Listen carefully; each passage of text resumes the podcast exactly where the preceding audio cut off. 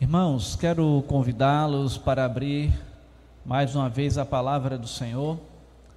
Agora no Salmo 16. Já lemos no 99, no sexto e agora no 16, onde leremos todo o salmo, versículos, ou versos do primeiro ao 11.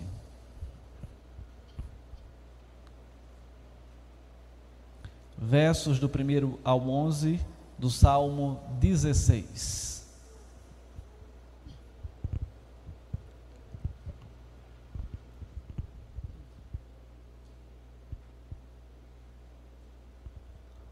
Diz assim o texto: Guarda-me, ó Deus, porque em ti me refugio. Digo ao Senhor: Tu és o meu Senhor. Outro bem não possuo, senão a ti somente. Quanto aos santos que há na terra, são eles os notáveis, nos quais tenho todo o meu prazer. Muitas serão as penas dos que trocam o Senhor por outros deuses.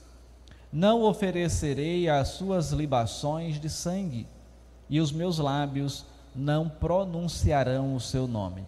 O Senhor é a porção da minha herança e o meu cálice Tu és o arrimo da minha sorte. Cai-me as divisas em lugares a menos. É muito linda a minha herança. Bendigo o Senhor que me aconselha, pois até durante a noite o meu coração me ensina. O Senhor tem sempre a minha presença. Estando Ele à minha direita, não serei abalado. Alegra-se, pois, o meu coração e o meu espírito exulta, até o meu corpo repousará seguro. Pois não deixarás a minha alma na morte, nem permitirás que o teu santo veja corrupção. Tu me farás ver os caminhos da vida, na tua presença há plenitude de alegria, na tua destra delícias perpetuamente. Vamos orar, irmãos, mais uma vez. Santo Deus, estamos diante de Ti nesta hora, te cultuando e pedindo, ó Senhor, que o Teu Espírito esteja nos instruindo, nos iluminando, para que a compreensão da Tua palavra seja manifesta de maneira apropriada, mediante a Tua misericórdia e graça assim como o mesmo Espírito aplique, ó Pai, essa palavra trazendo a compreensão e a adequação às situações das nossas vidas. E nisso sejamos edificados e o teu nome honrado. No nome de Jesus. Amém. Irmãos, Salmo 16 como os demais salmos, são hinos de adoração, de engrandecimento do nome do Senhor. E o 16 em especial, ele vai expressar, manifestar a confiança do salmista no seu Senhor. O estudo deste salmo ele nos mostra, ele aponta para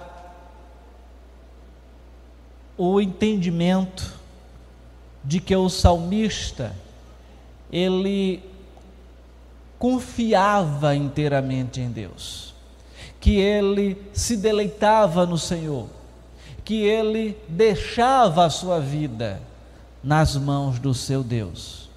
Ele estava certo, da bondade divina e não duvidava do cuidado e da proteção do seu Senhor.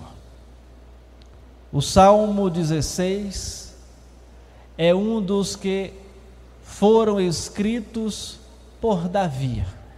Semelhante ao Salmo 13, Os indícios apontam para o fato de Davi ter escrito esse salmo também durante um, um tempo de crise, sem contudo descrever de maneira específica que ocasião teria sido esta.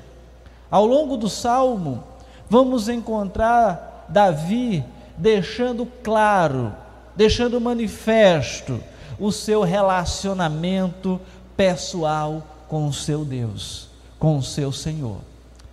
Isso se sendo manifesto em expressões tal qual quando ele fala o meu Senhor. Uma expressão de posse, de dizer esse é o meu Deus, mas não um Deus para me servir, mas um Deus para que eu venha servi-lo. Então, é essa perspectiva que Davi coloca aqui neste salmo. E olhando, irmãos, para o salmo, vamos é, encontrá-lo organizado mediante os versículos e dividido em algumas partes. A primeira, nós vamos encontrar um olhar da vida sob a proteção do Senhor. O segundo, um olhar da vida de esmero ao Senhor. O terceiro, de uma vida sob a bênção e conselho do Senhor Deus. O quarto, sob a perspectiva da vida em êxito sobre as adversidades mortais. E em quinto, uma vida com a expectativa da eternidade ao lado do Senhor. E tudo isso, irmãos, nos leva a apresentar o seguinte tema deste salmo: expressões de vida sob a ótica do salmista Davi. Expressões de vida sob a ótica do salmista Davi. E a primeira é justamente a que eu mencionei há instantes: uma vida sob a proteção do Senhor. Então Davi ele estava agora olhando para a vida e entendendo que a vida ela precisa ser vivida sob a proteção do Senhor. E o Salmo 16, ele começa trazendo justamente uma declaração sobre esta este cuidado que ele tinha como certeza na sua vida. Ele chega agora no primeiro verso e a primeira frase é: Guarda-me, ó Deus, porque em ti me refugio. Aqui há uma discussão, às vezes, entre os comentaristas, se esse verso é um grito de socorro em meio à crise, ou se é simplesmente o reconhecimento do salmista de que necessitava da proteção constante de Deus. Seja qual for a conclusão, irmãos. Quando eu falo de comentaristas, são os comentaristas bíblicos, né, dos livros da Bíblia. Mas seja qual for a conclusão, Davi ele está expressando a verdade das Escrituras de que Deus é poderoso para guardar e proteger o seu povo durante a sua peregrinação aqui neste mundo. Ele é poderoso para fazer. E mesmo nas circunstâncias adversas que nós passamos, Deus tem um propósito. Mesmo nos momentos mais difíceis, Deus, ele tem um propósito nisso. Ele quer ensinar algo para nós, ele quer ensinar algo para a nossa família, ele quer transformar a nossa vida, ou ele quer nos usar para nos colocar em determinado lugar e ali trabalhar na vida de outras pessoas.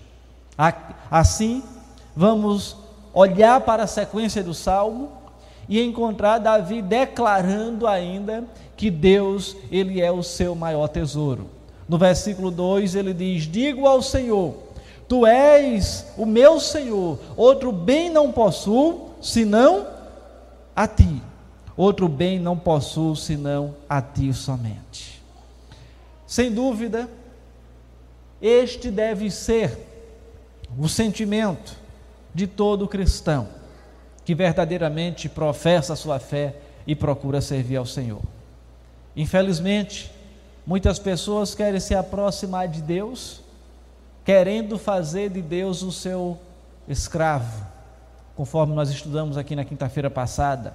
Querem se aproximar de Deus para que Deus simplesmente lhe abençoe, simplesmente lhe conceda bênçãos materiais, todavia sem querer um comprometimento pessoal, real e dependência de Deus. É necessário entender que as pessoas precisam enxergá-lo não como meramente um provedor de bens materiais ou para atender às nossas necessidades da vida, mas precisamos entender que Ele é o nosso bem maior. Podemos ter diversos bens aqui neste mundo, podemos ter veículos, imóveis, empresas, bens móveis ou imóveis, propriedades rurais, por exemplo, mas todos esses bens, eles não são maior do que o nosso Deus. E quando eu falo de bem, eu repito, sempre faço essa ressalva.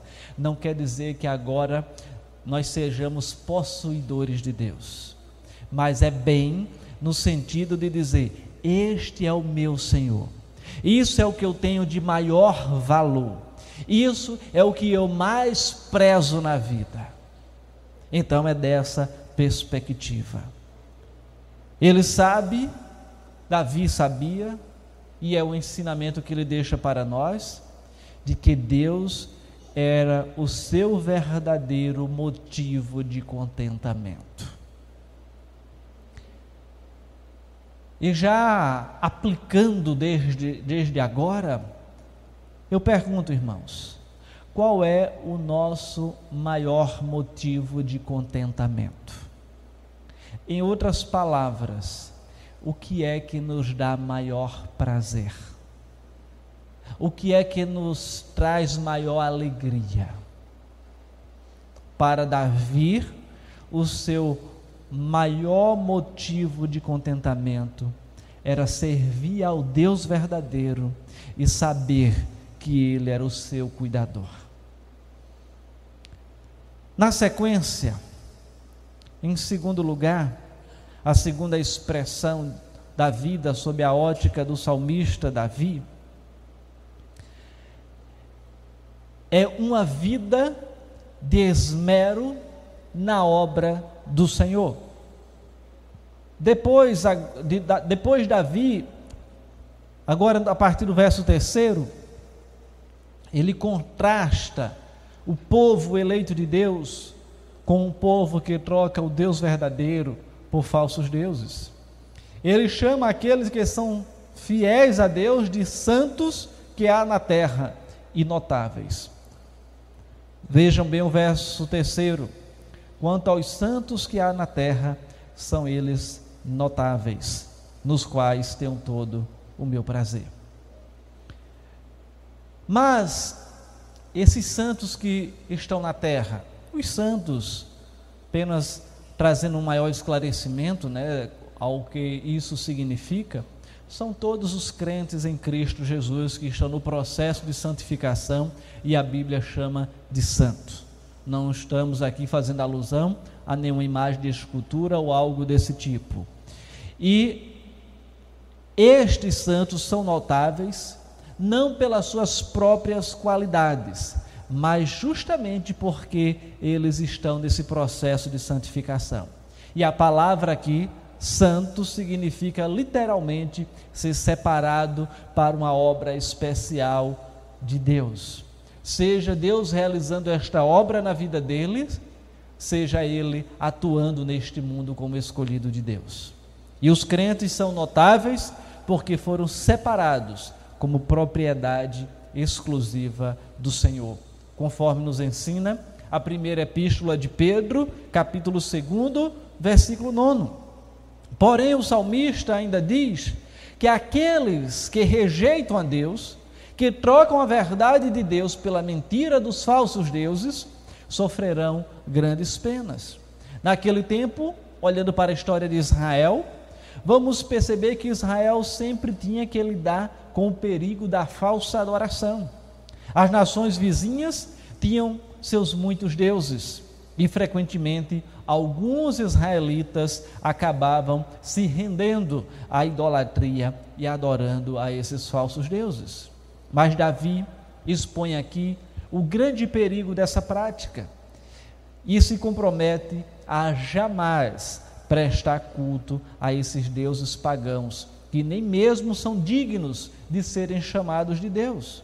Ao contrário disso, Davi sabe que o Deus dele é o único merecedor de toda a honra e de toda a glória, que é o mesmo Deus que o nosso. E ele entende que o Senhor é a porção da sua herança, é o seu cálice, é o seu sustentáculo da vida. Nesse ponto, Davi então admite que tudo o que ele tem vem de Deus como um presente, como uma dádiva. É o que está registrado aqui nos versículos 5 e 6. Partindo do quarto, já na verdade. Muitas serão as penas dos que sofrem, dos que trocam o Senhor por outros deuses. Não oferecerei as suas libações de sangue, ou seja, sacrifícios a deuses falsos, e os meus lábios não pronunciarão o seu nome.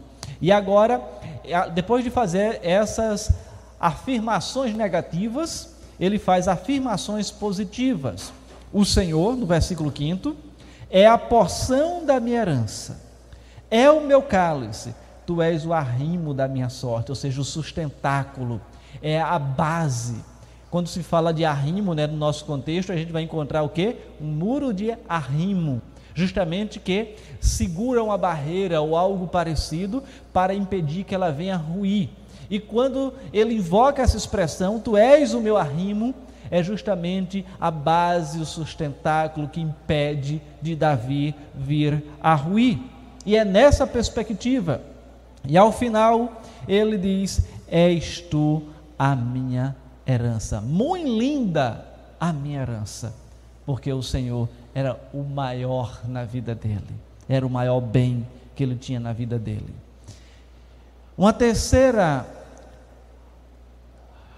expressão de vida sob a ótica do salmista se encontra nos versos seguintes e vai retratar uma vida sob o conselho do Senhor.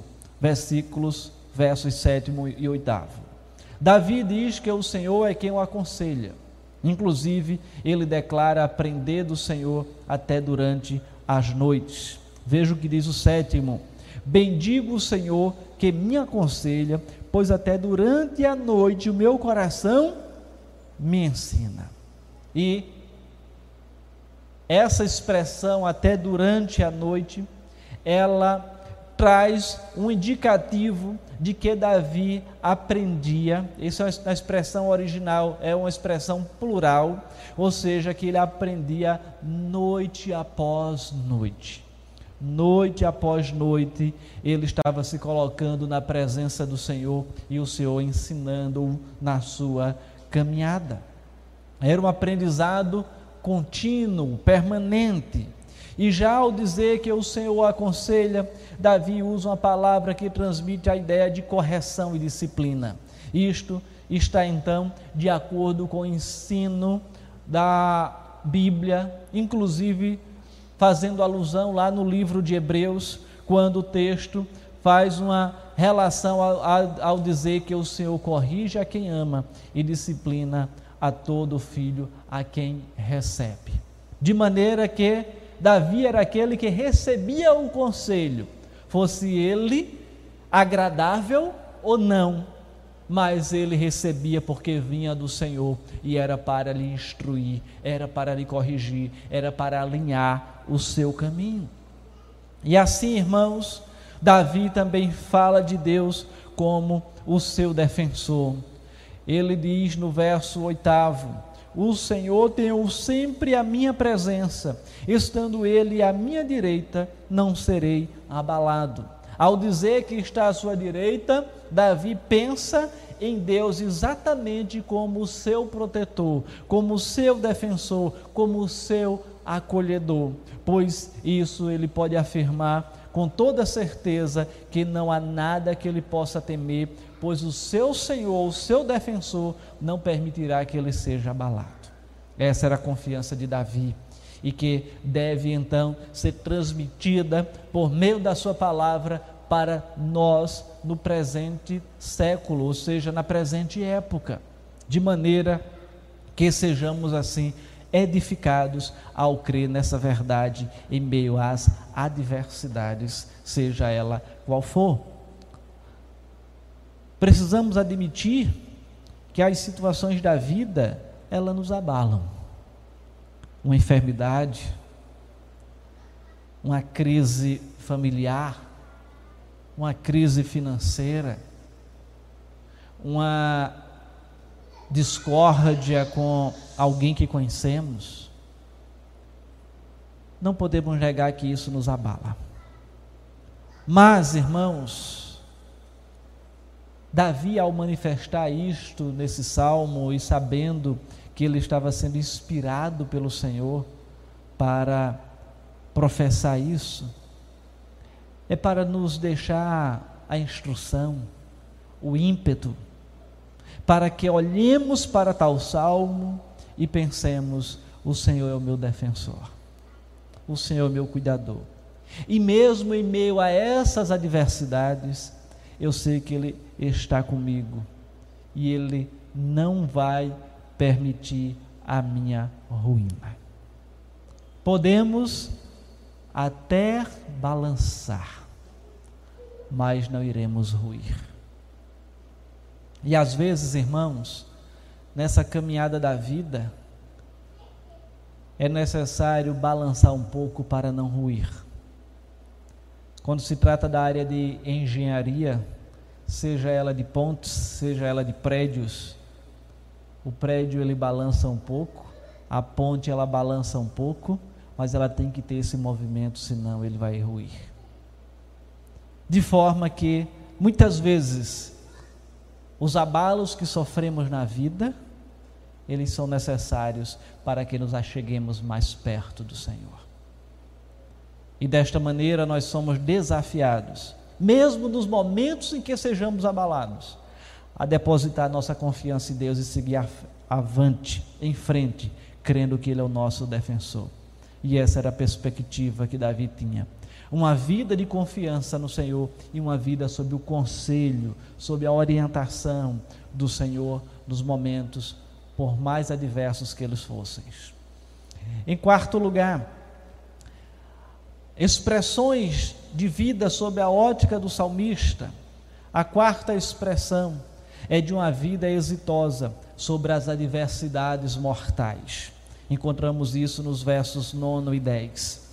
Alegra-se, pois, o meu coração e o meu espírito exulta, até o meu corpo repousará seguro, pois não deixarás a minha alma na morte, nem permitirás que o teu santo veja a corrupção.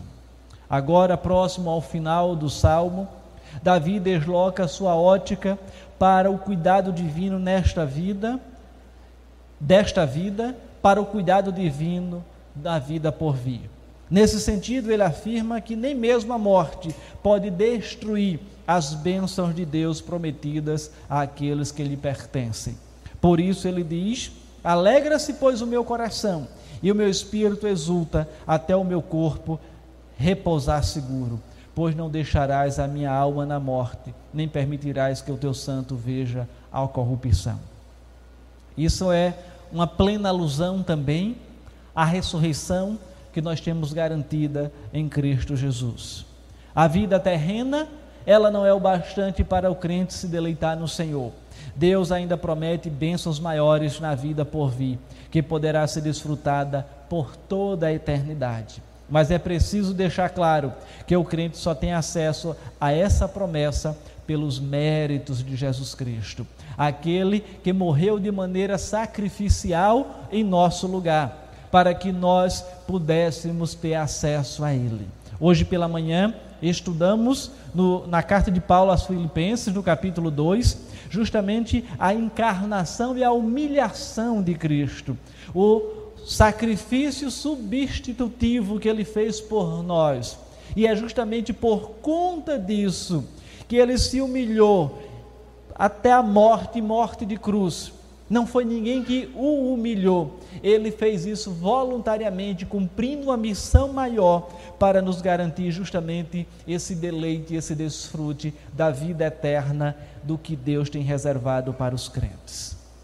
E é por isso, irmãos, que o Salmo 16 é também chamado de um salmo messiânico. É um salmo que aponta para Cristo. E esses versos foram aplicados de forma imediata a Davi e aos demais crentes do Antigo Testamento, mas seu cumprimento pleno e final se dá em Cristo Jesus. Esses versos ainda registram uma profecia a respeito do grande filho de Davi, por isso o apóstolo Pedro aplicou esse salmo a Cristo em Atos 2, de 25 a 28, bem como mais tarde Paulo também usou esses mesmos versos para provar a ressurreição de Cristo, conforme a profecia das Escrituras em Atos capítulo 13, do 26 ao 39. Então, de forma profética, Davi declara neste salmo que ele poderia ter esperança mesmo através da morte, pois um dia ele haveria de ressuscitar por causa daquele que conquistou a morte, daquele que venceu o aguilhão da morte, que foi Jesus Cristo, o que primeiro ressuscitou. Além disso, irmãos, encontramos uma quinta e última expressão de vida sob a ótica do salmista Davi, que é uma vida com a perspectiva da eternidade ao lado do Senhor, que casa muito bem com esse quarto ponto que acabamos de mencionar. Davi termina o salmo trazendo um breve quadro da eternidade. Então ele diz: Tu me farás ver os caminhos da vida, na tua presença a plenitude de, de alegria, na tua destra delícias perpetuamente. A Bíblia, irmãos, não traz detalhes sobre como será a nossa vida na eternidade. Na verdade, é improvável que a linguagem humana seja capaz de descrever as, as maravilhas, as grandiosas coisas da eternidade ali a serem desfrutadas ao lado de Deus. O apóstolo João, por exemplo, ao falar da vida futura da igreja com o Senhor, ele usou muito a linguagem simbólica para tentar trazer uma compreensão para a sua época. E mesmo hoje, nós, quando olhamos para o Apocalipse, é tão simbólico que a gente acaba tendo dificuldade de compreender certas coisas. Mas o fato, o que de fato é importante, nós sabemos. Na eternidade, nós estaremos para sempre na mais íntima comunhão com Deus, perpetuamente diante da Sua presença. E como diz o salmista, ali haverá plenitude de quê? De alegria e delícias perpetuamente. Isso é o que está reservado para os crentes. Quer mais? 1 Coríntios 2,9: Todavia, como está escrito, olho nenhum viu, ouvido nenhum ouviu, mente nenhum imaginou o que Deus preparou para aqueles que o amam. Agora, para isso, precisamos viver, depender do nosso Senhor aqui nesta etapa da vida. Porque a segunda etapa da vida que vem após a morte vai depender de como nós vivenciamos essa primeira etapa. Então convido cada um de vocês a refletir sobre como estamos vivendo essa etapa da vida, porque o que está reservado para a próxima etapa da vida é isso. E que o Senhor continue assim, nos orientando, nos ensinando, nos sustentando por meio da Sua palavra, para que possamos honrar e glorificar o nome dele aqui nesta vida e desfrutar da sua presença de uma maneira muito mais intensa quando estivermos com ele após a morte, após a nossa ressurreição. Que o Senhor nos ajude, seja gracioso e nos conduza nessa peregrinação enquanto aqui estivermos. No nome de Jesus. Amém.